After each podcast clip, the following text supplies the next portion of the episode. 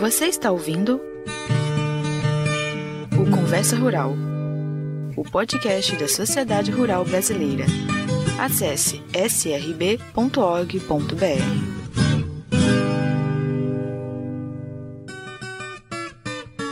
Olá, amigos da Rural. Eu sou Andréa Russo e esse é o Conversa Rural, o podcast da Sociedade Rural Brasileira. Hoje nosso bate-papo é com uma especialista em café, a Vanúzia Nogueira. Mineira e neta de produtores de café, há 15 anos ela é diretora da Associação Brasileira de Cafés Especiais.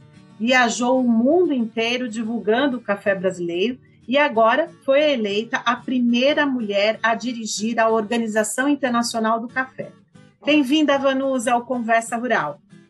Obrigada, Andréia, pela oportunidade de bater esse papo com você. Vanúzia, mês de março, mês da mulher, e eu vou já começar numa provocação, né? Então, vou abrir nesse bate-papo com uma reflexão aí sobre as recentes conquistas da mulher. Esse título de primeira mulher a ocupar a Organização Internacional do Café, na tua opinião, deve ser realmente um destaque, principalmente porque o meio rural ainda tem muitos homens trabalhando, ou é preciso normalizar mais isso?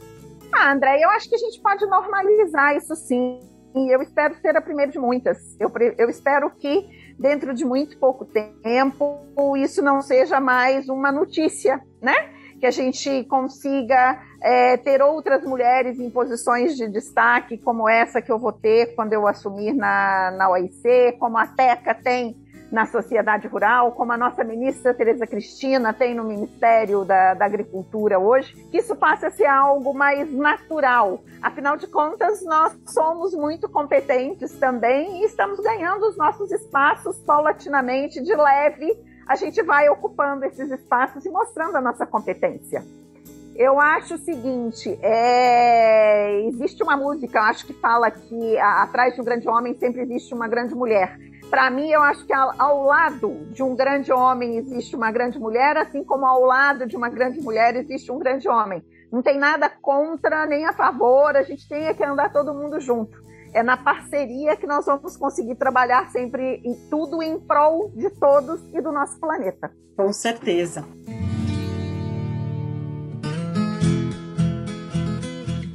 Bom, o bate-papo nosso aqui no Conversa Rural gosta muito de histórias. A gente gosta de conhecer um pouco a história. E, agora, com todas essas manchetes sobre você, Vanusa, conta um pouquinho sobre a sua história e sua proximidade com o café. Como é que começou isso? Então, Andréia, começou antes de eu nascer. Eu sou neta de produtores de café, sou filha de produtor de café. Meu pai também era um dos fiscais de torrefação do Instituto Brasileiro do Café. É, ele conheceu minha mãe ainda adolescente, trabalhando para o IBC, já. Minha mãe é de Santa Rita do Sapucaí. Existia uma agência do IBC ou algo que ele fazia, nem sei exatamente ali por Pouso Alegre, Itajubá, aquela região que ele fazia uma série de trabalhos para o IBC naquela região. E foi assim que eles se conheceram. Aí depois eu nasci, vivi a minha infância, a minha adolescência em duas cidades, Santa Rita do Sapucaí, Três Pontas, as duas no sul de Minas, sempre muito envolvida com café, é, nas fazendas dos meus avós, na, em uma das fazendas passando muitas vezes final de semana, na outra em Santa Rita, minhas férias de julho sempre eram por lá é, rodando café no terreiro para espantar do frio, porque era um frio danado ali na Serra da Mantiqueira, e chupando muito Felipe também. Eu não sei se você sabe o que é um Felipe de café, são dois grãozinhos grudadinhos um no outro, a gente chupa bem um caramelozinho que é uma delícia. Eu adorava fazer isso quando criança. Aí na minha adolescência, o que, que aconteceu? Como ocorre ainda com muitos é, filhos de produtores, eu não vi na cafeicultura um atrativo para me manter, para permanecer no sul de Minas. Decidi alçar voos, fui estudar, fiz engenharia de sistemas, é, em paralelo estudei estatística pura. Depois cheguei à conclusão de que poderia trabalhar mais o lado de gestão. Fui estudar gestão, fiz é, sou mestre em gestão, em projetos e acabei fazendo meu doutorado em marketing. Nesse contexto, comecei trabalhando com tecnologia de informação, isso a gente está falando lá dos anos 1982, 1983. É, eram pouquíssimos uh, os profissionais de, de, TI, como a gente chama hoje, né, de tecnologia de informação, é, no mercado brasileiro. Um mercado eminentemente masculino também naquela época. E ah, trabalhei um bom tempo dentro dessa área, fui para uma empresa de consultoria americana. Em 2002, eu decidi sair é, dessa empresa e voltar para Minas, né? Ah, eu já era sócia na, na PwC Consulting. Aí eu voltei para Minas para fazer um período sabático. Foi aí que o pessoal do café me pensou, me convidou para começar a trabalhar com eles exatamente em estratégias de acesso ao mercado, mercados de nicho. Aos poucos fui me envolvendo dentro desse mercado e não saí mais. E nele estou nos meus últimos 20 anos. Tem uma história pitoresca aí no meio dessa, desse processo que é o seu envolvimento com flores. Como é que é isso? Ah, pois é. Quando eu fui para Minas, que eu voltei para Minas, eu decidi que eu ia plantar flores. No começo eu queria flores tropicais, depois passei para rosas. E dentro desse contexto fiz um plano de negócios mesmo, como toda boa consultora, né? Tinha tido uma escola e tanto na PwC. Fiz um plano de, de negócios, é, pensando inclusive em exportar flores. Nesse processo todo, eu procurei o então, até hoje, ele é o presidente do dono da concessionária do Porto Seco do Sul de Minas, Kleber Marques de Paiva, que eu já conhecia desde a minha adolescência também, nossos pais eram grandes amigos. É, eu procurei o Kleber para saber o que, que ele poderia me ajudar nesse processo de exportação de flores, que eu queria exportar as flores. Kleber me ouviu pacientemente e me disse: Olha, não podemos te ajudar com isso, não, mas o café está precisando da sua ajuda. Ele era o presidente do Centro de Comércio de Café de Minas Gerais nessa época é, falou comigo, Vanúzia, os pesos, os preços dos cafés estão baixíssimos e nós precisamos encontrar algumas soluções. E foi aí que eu me envolvi em tentar entender o que era um mercado de nicho para café, o que eram opções sobre café, andei pelo mundo procurando saber qual era a percepção da qualidade do café brasileiro, quais eram os, as definições para cafés especiais, quem topava trabalhar com a gente. Foi assim que eu me inseri nesse mercado. Pouco tempo depois, eu vim a conhecer os fundadores da, da BSA e o conselho da, da BSA. A BSA já tinha 10 anos que ela tá, tinha sido fundada, a BSA de 1991. E, alguns anos depois eu vinha conhecê-los, ter contato com eles e acabei me envolvendo com a BSCA e daqui um pouquinho eu vou sair da BSCA é, para assumir a OIC.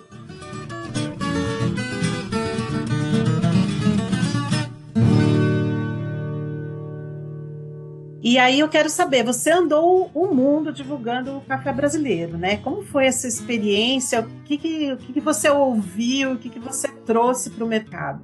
Bom, Andréa, quando eu comecei tudo isso lá em 2002, eu ouvia muito que no Brasil a gente não tinha pequeno produtor e Brasil não tinha qualidade, tá? É, os nossos produtos eram produtos muito commodity, que não existia qualidade aqui e só tinha grande produtor. O que não é uma realidade, porque no Brasil mais de 70% da produção do café ela vem de pequenos produtores, produtores até uns 15 hectares de produção, ou seja, gente muito pequenininha mesmo, são sítios que, que trabalham é, essa questão da, da cafeicultura. E a questão da qualidade teve muito a ver com uma estratégia que o Instituto Brasileiro do Café, o IBC, é, imprimiu dentro do Brasil. Na realidade, era uma política de Estado, né? Ah, no pós-guerra, que o café deveria ter muito volume, porque o café foi um grande gerador de divisas para o Brasil e o grande responsável pela diversificação econômica do Brasil. Então, com isso, era preciso ter volume e não, ninguém precisava pensar em qualidade. Então, nivelou o café por baixo e, e vendia dessa forma. Então, todo mundo que tinha cafés muito bons no, no Brasil no pós-guerra é, tirou aquelas ah, variedades de café para trocar por outras que fossem mais produtivas, porque o IBC valorizava quantidade e não qualidade. E foi assim que a gente foi conhecido no mundo. A BSCA, inclusive em 91, ela foi criada exatamente quando se extinguiu o IBC e quando o produtor brasileiro pôde começar a exportar diretamente, porque houve a desregulamentação do setor é, de café no Brasil, ela ah, exatamente para estar tá mostrando que o Brasil tinha qualidade, né? Mas eh, foram 10 anos, eles já tinham trabalhado 10 anos quando eu entrei nesse processo, e aos poucos a gente foi mudando, e a gente sabe que isso não se muda do dia para a noite. É, cultura, percepção de consumidor. Então, nós fomos fazendo esse trabalho de formiguinha.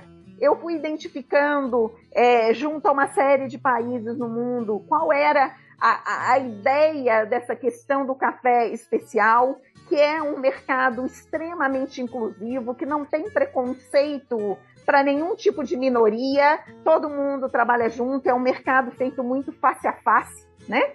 Então a gente foi fazendo, é, conhecendo isso tudo, vendo esse jeitinho e vendo que apesar de sermos os maiores produtores, os maiores exportadores do mundo, a gente tinha que entrar de leve, sem arrogância, sem ostentação, porque os nossos tamanhos já ostentam demais.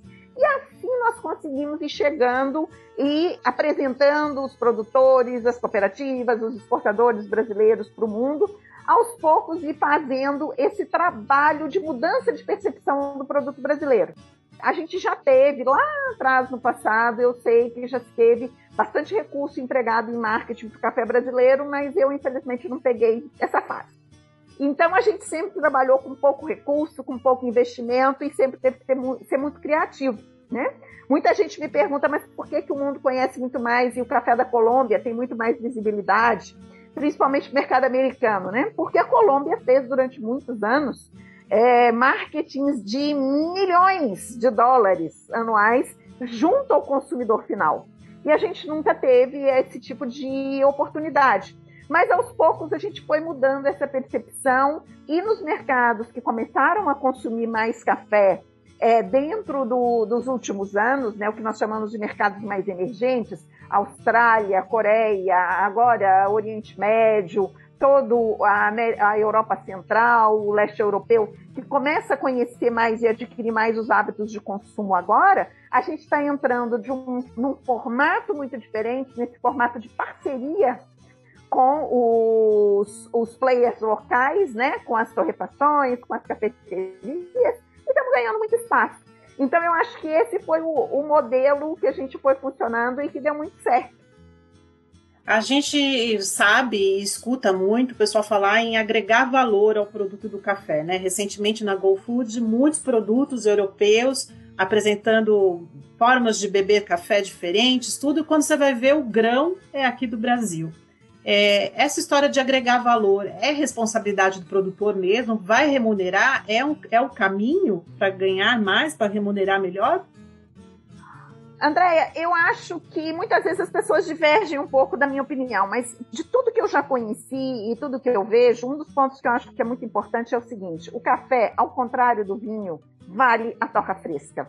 A torra feita é, pouco tempo antes do consumo, ela vai fazer toda a diferença na qualidade. Hoje existem já tecnologias de empacotamento que aumentam um pouco mais essa vida útil, né, esse shelf life do produto, mas não é exatamente a mesma coisa.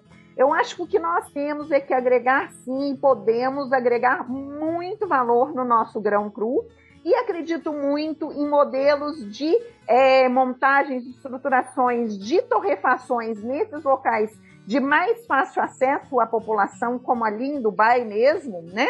E que aí, então, nós levamos o grão verde e nesses locais nós fazemos o processo de torra para uma distribuição mais rápida, né? Ou seja, tendo um processo de canais e de distribuição é, mais rápida para entrega trabalhar o produto final, é, no caso de um produto tão perecível quanto o nosso, ela também, isso também não é uma tarefa simples e nem sempre ela é uma tarefa barata. Né? E, é, ela necessita, exige um investimento muito interessante que muitas vezes não é um investimento que vai ser viável para pequenos produtores, por exemplo. Agora, para entregar dentro do mercado nacional mesmo, pode ser uma coisa interessante para pequenos produtores, por exemplo, para cooperativas de pequenos produtores. Então, eles estarem trabalhando em conjunto, torrando para entregar para cafeterias que não fiquem muito distantes deles, para que esse custo de logística também não encareça muito. E aí ele vai conseguir estar tá fazendo uma entrega com mais frequência, né? De um produto mais fresco.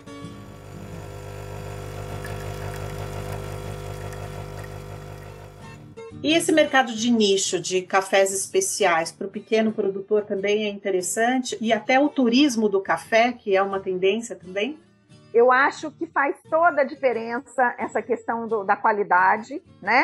Ele vai conseguir fazer um trabalho é, muito interessante, ele vai conseguir agregar realmente muito valor trabalhando na qualidade. O investimento na qualidade, num primeiro momento, ele é um, um investimento necessário para fazer uma estrutura que seja condizente com o que ele vai estar tá oferecendo para o mercado, mas depois é uma questão apenas de rotina, de disciplina, de rotina do que ele vai estar tá, é, fazendo e apresentando, né? Então eu acho que seria muito dentro dessa linha. Quanto ao turismo, Andréia, eu acho que a gente ainda tem muito a percorrer. O turismo no Brasil, de uma forma geral, tem muito a ser desenvolvido, né? Nós somos um país lindo e parece que a gente não reconhece muito isso, ou, ou para a gente é tão normal ver todas as nossas lindezas, todas as nossas belezas, que a gente acha que não faz sentido ficar mostrando para os outros. E assim como nos vinhos, as produções de café podem é, gerar experiências, né, que é o termo que o pessoal usa muito hoje, extremamente interessante para o consumidor final. Né? Principalmente se dentro de uma propriedade de café, por exemplo, assim como no caso dos vinhos, você tiver uma pequena torrefação, uma cafeteria pequenininha que você propicia a esse consumidor final a experiência completa, né? Do grão à xícara, né? Da planta até a xícara. Então aí você vai estar tá fazendo um trabalho que vai evoluir muito. Eu acho que nós temos enormes oportunidades nesse sentido. Deve ser uma delícia, né? É, participar de todo esse processo. Quem adora essa bebida, adora o café, com certeza adoraria de participar desse processo, conhecer a cadeia e vai dar mais valor ainda ao trabalho do produtor rural, né? Com certeza, eu acho que quanto mais o consumidor final entender é, o que, que a gente faz no agro de uma forma geral, né, mais ele vai conseguir valorizar esse trabalho e entender até os valores que os produtos são ofertados na gôndola. Bom, vamos falar agora do seu próximo desafio, né? É a Organização Internacional do Café. É, você assume agora em maio. Quais são os desafios? O que, que temos para mudar do ponto de vista mundial aí na produção do café? Bom, Andréia, a OIC, a Organização Internacional do Café, é uma organização intergovernamental, ou seja, é, nós temos 75 países membros, são os governos desses países que são os membros oficiais da organização. Ela é um organismo da ONU, né, das Nações Unidas, e eu acho que o grande desafio que nós temos é estar envolvendo cada vez mais o setor privado, a sociedade civil, nos processos decisórios e na construção de um mundo melhor para os produtores e para toda a cadeia de uma forma geral, né? Então, a gente vê muito essa questão de uma necessidade muito grande de parceria entre governos setor privado, sociedade civil, porque a cada questão, a cada desafio que se tem, a cada oportunidade que se tem, a, a solução para aquele desafio ela vai estar envolvendo todos esses é, setores, né? todos esses atores, digamos assim.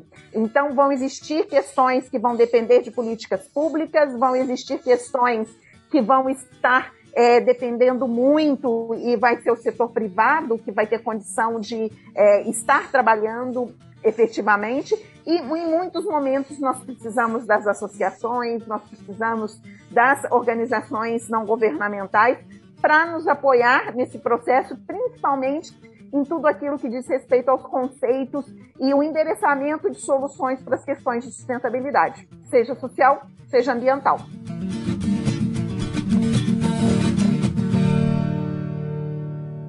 Futuro para a bebida do café?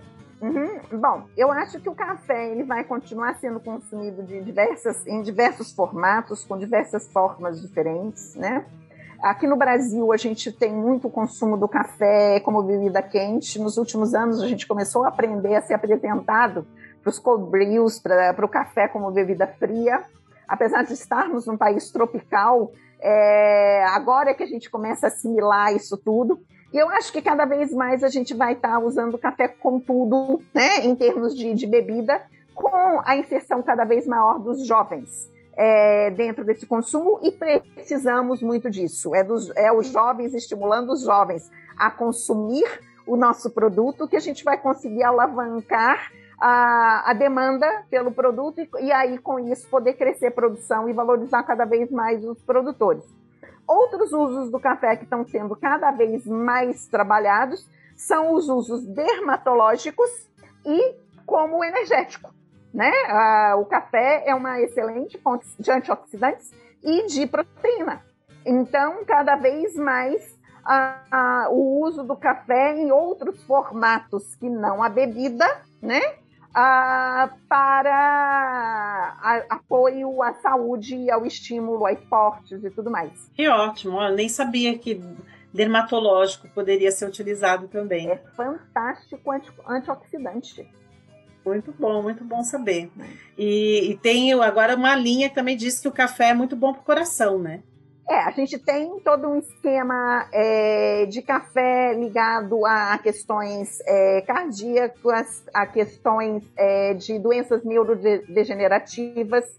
Já existem estudos que comprovam que em estágios ah, iniciais de Parkinson, por exemplo, o café pode ajudar a desacelerar o processo de evolução da doença.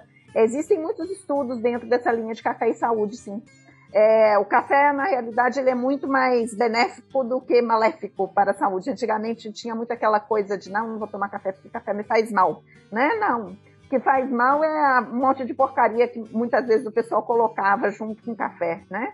Se for café direitinho, café puro, café bom, não tem erro não, pode tomar à vontade.